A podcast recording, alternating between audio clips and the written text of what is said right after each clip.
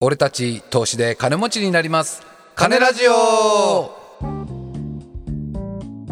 皆さんこんにちはパーソナリティの株シャンプですパーソナリティのスキャル太郎です。この番組は株シャンプとスキャル太郎のお金が好きな投資素人の2人が無責任に株や仮想通貨についておしゃべりする番組ですはいははいいはいはいいやースキャルやって君きました。はい、収録日が来ましたね来ましたね。最近どうですかうん。調子は、あのね、結構いい感じ。あ本当ですか、うん。なんか仮想通貨また全体的にいい波来てるみたいなそうでしょはい、聞いてますよう。うん。珍しく珍しく珍しくいや珍しいうん珍しくい い感じ。僕もねあのーあ収録日が近づいてきたなと思って、はいはい。やばいとなんかネタをこうなんかネタはねえかなうんうん。なんかなかったかなとか、はいまあ、は思うわけですよ収録が収録が近づくとねい。わかりますよ。でやばいとうん。収録が近いそうだ XM で投資しようと急に思ってなんかえっとあれですか。この来週を取るために投資をされてる いや方いでやす。いやいやそういうつもりじゃないんやけ どあやばいとりあえず1万円を XM に入れないとと思ってはいはい入れました、はあマジですいか。もうもちろんあの早速ゴールド、ん安定のゴールドに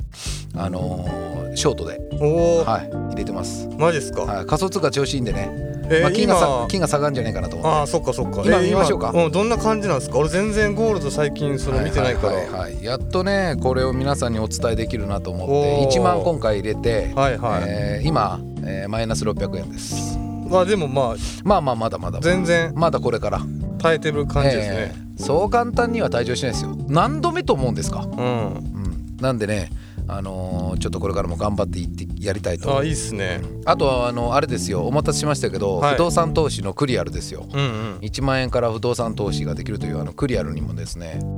ああついに入れましたはい1万円入れましたおおーただ今、あのー入れれる銘柄ないんで、うんうんあのークリアルってその不動産投資のタイミング決まっちゃってるんであそうなんやそうなんですよ向こうからあの今行けますっていうのが連絡があるんですけど、うんうんうんそれ来た時にその銘柄に、まあ、1万入れるかどうかっていうのを、えなんえかまあちょっと変わってるんですけどねクラファンみたいな感じですかねああなるほどねくあの期間が決まってるんで、うんうん、はいいはいまあ、そんな感じでいや僕の気方になはるやってますよ、えいっすねやってますね、えやってますなんだかんだちょいちょいねやらせてもらってますよ、ううんんまあねそんな感じでこういろんな投資やってるわけですけども、はいはいあのーまあ投資といっても少額投資ですから、うんうーんなんかまあ投資素人が勝つための方法ってなんかないのかなって常に思ってるわけですよね。そうっすねえー勝てないじゃないですかなかなかね。勝てないはい。まあちなみにペイペイ証券はいい感じなんでね。ペイペイ証券だって前え5000円とかプラスじゃなかったっけ6000円入れて6000ぐらてい今3000プラスぐらいですかね。えーすげえうんだからペイペイ証券はすごいいい感じなんで着実に上がってますねはいまあ正直 XM ペイペイ証券クリアルクリアルまだあんまりやってないですけど、うんと SBI 証券うんはいはいまあこれどれが一番いいかって言われたら、んあのー株買うならペイペイ証券ですね僕は。うーんあそうなんや、はいでそれはなんでえっと、分かり、まあ、な何度も言ってますけど分かりやすいのあわとかりやすい1,000円からいけるああなるほど、でね、配当金出るうーんちょっと今のとこ僕ペイペイ証券が結構いいんじゃないかなあー俺も登録しようかなペイペイ証は券い、ぜひおすすめですよペイペイ証いいっ券はすね皆さん、はい、ぜひやってみてください、はいはい、そんなペイペイ証券ですけども、あのー日本株もアメリカの株も買えるんでね、あのーそれはまたいいですねええそれがもう僕何よりもねそれをねサクッと買えちゃうんですよあそうなんや他の証券会社みたいにねまどろっこしい手続きないんですいよや前話したと思うけど僕がやってるマネックス証券なんかはねなんかもういちいちうんひら口座を移し開いたり書類書いたりしなきゃいけないでしょ口座を移したりとかね、ないないないないないそういうのないないもうスマホでペッペッペッです よペッペッペッですよスマホでそれでもういけちゃうんで、いいっすね、はいまあ、ということで、えー今日のテーマはそれに付随するものなんですけど、はいは言っていいですかね早速ねはい、じゃあいきます、えー投資素人必見今熱い米国株10選よっこれはいいっすね気にな得り意ますのネット調べですからいやー、はい気になります米国株はねはい、簡単に先に説明させてもらいますけども、はいまず、えー僕らですね、うんあのまあ、株式投資をやったり仮想通貨取引をやったりしてますが、うんうんえー僕も今 XM で FX をやって金を買ってるわけですよね、買ったり売ったりしてるわけですよ。うんうんでまあ、多くの人がまず株式投資っていうのをね、S&P500 の積み立てか株式投資をやってると思うんですうけんうど、ん株式投資を始める多くの投資素人がですね、はいまずあの日本企業の株買いますまあそうよねすぐね日本企業の株買おうとしちゃう、うん、まあ、例えば最近だとあ上り調子でいうとスノーピーク、うん、ここら辺も上り調子とかソニーもそうでしょうねうんそうですね、まあこう、あのつまりこう日本企業の株をねうん買っちゃいます、でもですねあの実は日本株で、うんあのー儲けを出すのは結構ね難易度が高いらしいんですよ。あ、そうですかはいだから株式投資では、はいそのどの銘柄を買うかというよりも、うんどの国の銘柄を買うかの方がよっぽど大事らしくてうーんなるほどなるほど、特に日本の株に関してはですよ、うん日本の経済はバブル崩壊以降ですね失われた30年と言われてるんですうよ。ーんまあ、にえ1980年ぐらいバブル崩壊って、うんまあ、そんぐらいから失われた30年がまあ続いていますよ景と気がねずっと続いてますと、まあ、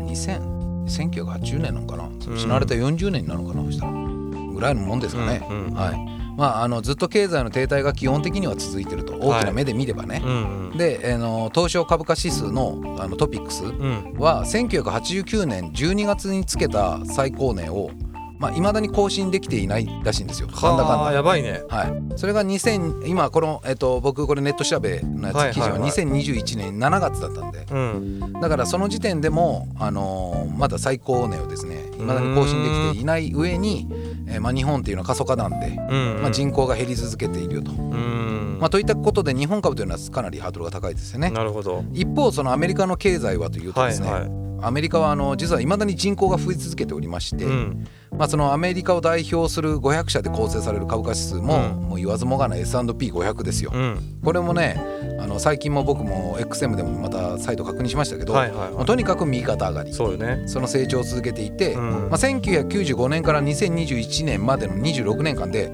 おおよそ8倍に伸びてるんですよ、まあ、これも有名な話なんですけどええそしてですよね、うん現代の、まあ、皆さんご存知の IT 業界を牽引する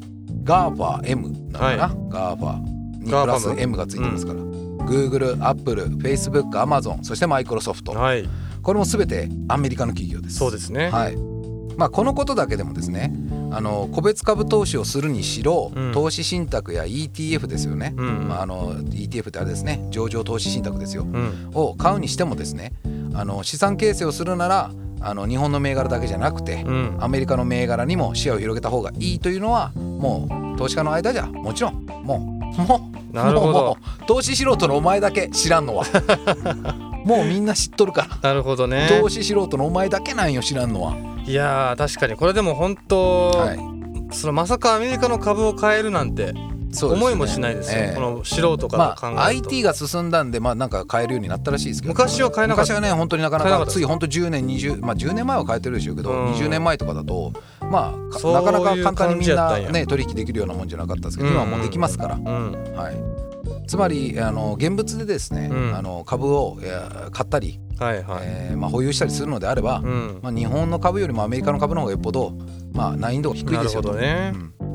日本株の方がよっぽど難易度が高いんすわって話ですねう。んはい、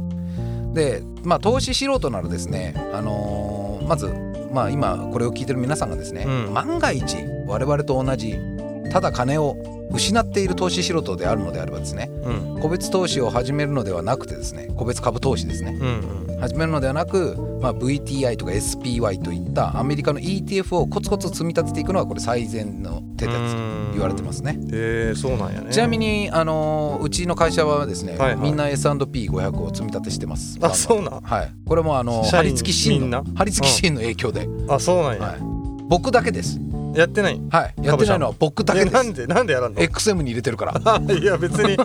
それまた別で入れればいいそんなお金なないから。いや別こっにちはそんなお金ない から。 1万円とかじゃダメなまあまあまあと思って、うんあのーまあ最近ちょっと僕も整理してですね、はいはいさっき言ったペイペイ証券で株はやろうと。うんで、ETF のくくりがあるんですよ。うんうんこれまあちょっとまたあの話脱線しますけど。うんどうやら SBI 証券で ETF 積み立てやったら ETF の株の取引ができないんですよ。どうやらどっちかしか選べないんで。あそういうことねそう積み立ての ETF だと年間40万とかそういう感じ。でああなるほど ETF での株の取引だと120万とかなのかな年間。えーまあそんな感じでどっちかしか選べないんで、うんまあ、正直あの SBI 証券に関しては1万ずつのコツコツ積み立てにしようかなって最近思ってうます、ん、もう脱投資しろとしたいとい、やでもすごいですねそのハリツキシン様もねもやうっぱ結その構利益出てると思いますよだってもう1年ぐらい経つんじゃないですか S- S&P500 積みで立てすしよ始めねてもう米国株だって言ってましたもんね、はいはいでそれをほら要はまあそのねカブちゃん含めてみんなに推奨するってことはええそんだけリスクも結構低いってことでしょまあ、うん、アメリカ経済がよっぽど終わらないとならいいんでしょうね。まああの世界株とかもありますけどねう。ーんただまあえまあただ日経積み立てるよりは S&P500 積み立てる方がバンガードの、まあええ VOO S&P500 はあれですからね。あのーアメリカで一番優秀な500社ですからうーね。んまあその時点でかまなあり強いわな、はい、強いという感じですかねうん。はいまあまあということで、はいあのまあ、僕もそうしようかなと思ってるぐらいなんで、まあ、あの基本的にはコツコツ積み立てていくのが、まあ、最善のなるほどあのお金を損しない最善の手です。はいあの減ったってたかが知れてるんでね、うんはい、ただただ、まあ、僕のように、はいもっとアグレッシブに資産を増やしてやろうぜ増やしてやるぜと思っている投資素人の方であれば、まあ、個別株の投資はですね、うんその可能性を広げてくれるんじゃないかって話なんですよ。なるほどはい、だから僕は XM で広げる、なるほえどね、ー、ペイペイ証券で広げる、はいははい、それを1万単位で広げていく、いいいっすね、はい、それが今ね僕がこうやってることですよねうーんでそこでですねそんなアグレッシブなうんそんなアグレッシブなあなたに伝えたい今熱い米国株銘柄はいい来ましたよきいと思いますよはいこれいいっもすうねねポッポッポッポッポッといきますよはいはいいいねじゃあまず一つ目からはいはい、まあこれも言わずもうもうもう言うのもめんどくさいなうんもう言うのめんどくさいアマゾン、 アマゾンこれはもう有名ですよ、うん超有名もういや今更と思ったでしょ、まあまじゃあ聞きますよ今いや今更と思ったあなたにあはい買ってますか ってあなたアマゾンでうん本買ってるだけじゃないですかってなるほどねアマゾンの株買ってますかって言いたいですよ僕は株は買ってないかもしれんなそうですよ今更と思うかもしれないですけどじゃあ聞きますよ買ってますかって、うんあなたじゃあ買ってますかって いやいやなガーるファほどねのポテンシャルではですね、うんまだまだあるらしいです、ん投資家から言わせればむしろ今のガーファが株価は総じて安いとさえ言われてるらしえいでだすって結構今言うて結構上がっちゃうやろアマゾンとか、本当にそうですよまだまだいけるってこと、まだまだいきますアマゾンはアマゾンプライムとかクラウドサービスあのアマゾンプライム有名ですよね、うん動画見れるじゃないですか最近だと「新エヴァンゲリオン」僕うん見ましたけど、そうですね僕も見ましたアよマゾンプライムでも速攻見れるようになりましたし、うんうんアマゾンはそれもそのみんなほぼほぼ物買う時は一発目アマゾンでしょ買う時に、まあそういうのがアマゾンなんですけどそもそもクラウドサービスの AWS アマゾンウェブサービスっていうのを展開していて、うんこれがねかなりね、あのーすごい大きい収益源なんですようん確うか、んうんアマゾンは。なんであのーしかもこのアマゾン自体がですねまだこんだけ有名で事業を展開してるのは十数カ国なんです、うーん全世界じゃないまだ十数カ国でしかないなるほどね逆に言うとこれからまだまだあのアマゾン行くぜっつってなるほどアマゾン行くぜって感じうんアマゾンじゃあアマゾンに展開してますかって感じうんアマゾンにアマゾンありますかいってや感何回アマゾン言うよ いやいやなんかもうアマゾンがもうそのなんかそのなんかあれに聞こえてきたわもうなんかじね俺あのーあれなんよそうねジャングルのなんかそ本当のアマゾンの感じになってきたわ仮面ライダーのアマゾンそうそうそうそうそう俺あのちなみに10代の時にね19歳ぐらいの時に中洲のね屋台でバイトしよった時はいはいアマゾンって呼ばれてあー言われよったね言われよった気がするアマゾンって言われたよ一回も名前呼んでもらえなか ったさあじゃあ次いきますまあまあまあまあねははいじゃあ次いきますよはいえー次は Facebook これもう言わずもがなですねいやつまりこガれはンマもはう今超ま有だま名だですまだまだ Facebook もまだいけるとはいまだまだいきますは次は Google アルファベットですね、うんここら辺ももう言わずもがなもうもう間違いないですアマゾンも Facebook もえ Google ーもまだまだ行くんでまだ買ってない人は買ってくださいまちだな行みくにんすか僕はまだ買ってません僕も持ってないですけど、はいでここからはちょっとね聞いたことないやつになってきますけど、はい次が KLA コーポレーションうんこれ1975年に創業の半導体関連企業であのープロセス制御装置やぶどまり解析システムを提供している会社らしいんですうよ、んまあつまあ日本でいう日立などのライバル企業になりうます、はいんまあ、事業内容はその GAFA とかと比べると地味で、まあ、一般的には分かりにくいらしいんですけど、うんうんこのジャンルのリーディングカンパニーであり、まあ、牽引してますよね業界を、うんで企業利益や最大化企業利益の最大化に積極的な企業らしいんで、えーまあ、とにかく優秀な企業とうんうんなんで KLA コーポレーションもですねこれはちなみに PayPay 証券にはありませんうーんなるほど、じゃあ次いきますね、はいビーバーシステムズうんこれは、えー2007年に創業された医療バイオテクノロジー業界でさまざまなクラウドサービスを提供している企業です、はいはい、ここら辺も、あの聞いたことないね今ものすごいいいないらでしすいんでねすよ。うんはい、これもえーペイペイ証券ありません。えー、あないんや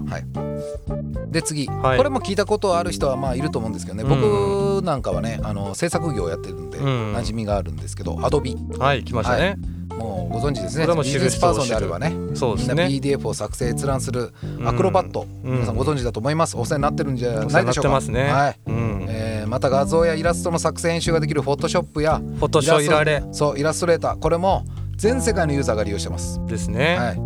あのアドビ自体は連盟期はですねあの費用費用がですね先行していたんですけども、うんあの2015年から収益化にやっと2015年だったからうん本当最近ですよねあそうなんや6年とかやない、うんうんからまああのなんかねオンラインで買ったりするためになったのからなんかあのサブスクとかも導入したりはいはい収はいはい益化をし始めて、うんこれがとにかく業績あの業績が向上してるとなるほどなるほどそういうことで、あのー今アドビはいいとうん感じらしいですまだまだ伸びるとなるほどやっぱね質が高いもんねそうやね見られとかフォトショーってねうんあとプレミアもそうじゃない、うんうんアフターエフェクトとかさ間違動いない画使ってる人たちがさなんか俺が制作業におった時はさ割とさ、あれは多分ねアップルが出してると思うんやけど、あのーファイナルカットうんうんファイナルカット多かったやんあそうなんや前はねう、ん俺の印象だとけどなんかもう気づいたらなんかもうみんなアドビになってて、プんレミアとかアフターエフェクトになってたんでやっぱサバスクサバサバとか言ったササバブスクスクがサブスクが良かったんでしょうねまあまあまあかもねなんかやっぱもしかしたらかあのすぐ手が出しやすかったのかもねいやしそのクラック版とかもねうんうんだ取りにくいやろうしそうそうサブスクにする、まあそうかそうかそうか、うん確かにそんな気はしてますけどまあなんでとにかくアドビはよくて僕うはんペイペイ証券でアドビを1300円買ってますあえはい1300円アドビに入れたんですかはいアドビこれ見て速攻アドビ買いま した、はい、いやアドビいいねアドビいいですいい買いました1300円で買って今マイナス36円です買ったばっかりなんで、まあまあまあまあ、まあ、それぐらいはねはい、許容範囲内ですよまだまだあるんで、はいじゃあどんどんいきますよ、はい次ニーオはいニーオはあのこれ爆発力が期待できるあの今注目の株らしくて、うん中国発の新興 EV 要は電気自動車ですよね、はいはいそのメーカーらしいんですけど、えー、 2016年に最初のモデルであるハイスペックハイスペックん2ドアスポーツ EV、うん EP9 を発表して、うんその後も SUV, SUV タイプのんうん EV、ES8 などを発表して、まあ、着実に納入台数を増やしているとうーんえこれアメリカ日本あ中国中国発発でのアメリカで上場してる会社でしょううね、ーん知らない知らないでしょ知らないニーオはねニーハオじゃないないですよあニーハオじゃないじゃないうんくだらないよ スキャル君いやだに中国でさニーヨって言ったらニーハオかまなあとまあ思まっあたんねです、まあ、ニーハオでもいいですよ、うんニーオでもニーハオでもこれもはいペイペイ証券にはありますね、はいはいえー次プロクターギャンブルこれなんかわかりますか、いやちょっとピンとこないですねこれ P&G です、 P&G ってあの CM のはい、へえ僕はねこれ見た時衝撃でしたうん、 P&G の G はギャンブルの G です、ギャンブルなんや、はい、へープロテクターギャンブルなんで守れそして博打しろみたいな感じ です、なるほど、はい、P&G この P&G も、まああのー伸びてる会社で、まあ、まあ安定してるらしいですとうにーかくんなんで P&G はね確かペイペイ証券あります僕はまだ買ってないですけどねあそうなんやね、はいペイペイ証券はやっぱいろんな銘柄があるんですね、はいかなりねだから僕も P&G 全く興味なかったですけどあのプロテプロプロクターかプロクターギャンブルだ、ギャンブルってついてるんで、んあもうこれはもう P&G 手出すしかないなと思ってう、んあの持ってるディズニー売ろうと今考えてますねディズニー売ってディズニー売るんいいやディズニー売ら ないごめんデやディズニーィズニー売らないせっかく買ったディズニーまあは売らんわデ売ィるズニーね持っちゃう、うん、まあプロなんで P&G も買おうかなと思ってますね、はいはいはい次が、えー、NPD ア NVIDIA NPD は画像処理半導体の大手らしいですね、ままああの Nintendo Switch 向けの製品供給に加え、はいはい高性能ゲーミング PC 向けでも、まあ、同社製のですね、うんこのグラフィックカードは高い人気を誇ってるらしいです、うーんちょっとわけわかんないですけど知らん全然知らんね全然知らんけど、まあ、ごぞ画像処理のなんかそういう会社なんでしょうね、これも伸びてると、うん、はいはい、はい、次が ASML ホールディングスうんホールディングか ASML ホールディングホールディングうんこれはあのオランダの半導体製造装置メーカーうん半導体やっぱ強いですよなんかね半導体とかねで半導体製造露光装置っていうのかなうんそれでシェ世界のシェア約8割を握ってるらしいへえで EUV っていう、まあ、極端紫外線露光装置うんっていうのを供給する唯一の企業としてあの ASML なくしてテクノロジーの進化を語ることはもはや不可能とそもう言われだてるらしいねでじすゃあもう知る人ぞ知るみたいなそう会社なんでしょうねいや何がすごいってさいや中国とかオランダとかさ、うんそんないろんな企業がアメリカには参入してきちゃうことがすごくないそうやねそれはその中の500強いよ、うんうんって思ったわ、まあ、とにかくこの ASML ホールディングもあのすごくいいらしいですよいいですねはい、ちなみに、えー、ペイペイ証券にはありませんああないんですはねないんですかはいないんですかこれないん ですだからもうペイペイ証券で買いあされたのはアドビだけですあなるほどアドビアドビだけ出 すなんでアマゾンとかフェイスブックも、はいはいまあまああのまだ買ってないよっていう方は今まだこれからも伸びると言われてる企業ですなるほど今でもまだ安いとうーんだからあの皆さん買いあさってくださいねうんまずペイペイ証券でアマゾンとフェイスブックとグーグルとアドビ買っとけばね皆様安定ですよ間違いないはい投資素人は安定ですいやーそうねまあいいっすね米国株僕もちょっとすごい興味はあるんですけどはいはいそうでしょうんまあ投資素人はですね意外に国内の株よりもねあの米国株に行った方がねなるほど安牌だっていう話ですよ、じゃあまずはペイペイ証券をはい、ペイペイ証券ペイペイ証券ペイペイ証 券はいペイペイ証券を登録するとこかなはいペイペイ証券か簡単に登録できるんでなそっからやねはい、配当金もらえるんですよだってうんそれはいいね以前にペイペイ証券がまだワンタップパイっていう時に、はいはいはいあのワンタップパイについて僕あのよよく言ってましたやもったんねね回がありましたからやってワまンしタたもんッねプワンタップバイを説明した回があったんで、うんありましたそれ聞いてもらえばいかに扱いやすいかということが分かってもらえると思いますさらにそっから、さらにそれからね良くなってるんで、うーんちなみににあのペイペイ証券のその同じようなサービスで、うんあのレバレッジを5倍とか10倍かけれるやつもありますあそうなんやはいもうギャンブル好きな人はもうそっちをえーどうぞよければアクティビアクティブなあなた はよければそちらもお試しいただければはいと、いいですね僕はちょっとそっちやりたいっすはアクティブにねやってね、いアクティブにうんでえっ、とまあご存知かと思いますけど皆さんあの XM は888倍いきますそうっすねはい、 スーパーウルトラアクティブなあなたは XM より一緒に XM で焼かれましょう、はい、やばいね888ってやばいよね 5倍とか10倍とかやってさ XM の888倍ってマなんジかもうちょっもとう次元が宇宙レベルよねいや本当よねまあまあまあということですよ、うんまあ、あのなんで、まあ、米国株とか、まあ、米国の ETF に皆さん興味持ってあのや取り組んでもらえればね ETF やってる人いると思うんですけど、株もねやってみたらいいと思います、はいはいそんな感じですかねはいはい、えー株シャンプーもスキャルタロもツイッターやっておりますのでそちらもぜひフォローください俺たち投資で金持ちになります金ラジオは毎週水曜日東京証券取引所の全場終わり朝11時半にお送りしております、はいまた番組に対するご意見やご感想もお待ちしております金ラジオ 2020.gmail.com までメールをお送りください、えー本日もお聞きくださいましてどうもありがとうございましあたりがとうございましたそれでは次回の金ラジオもお楽しみに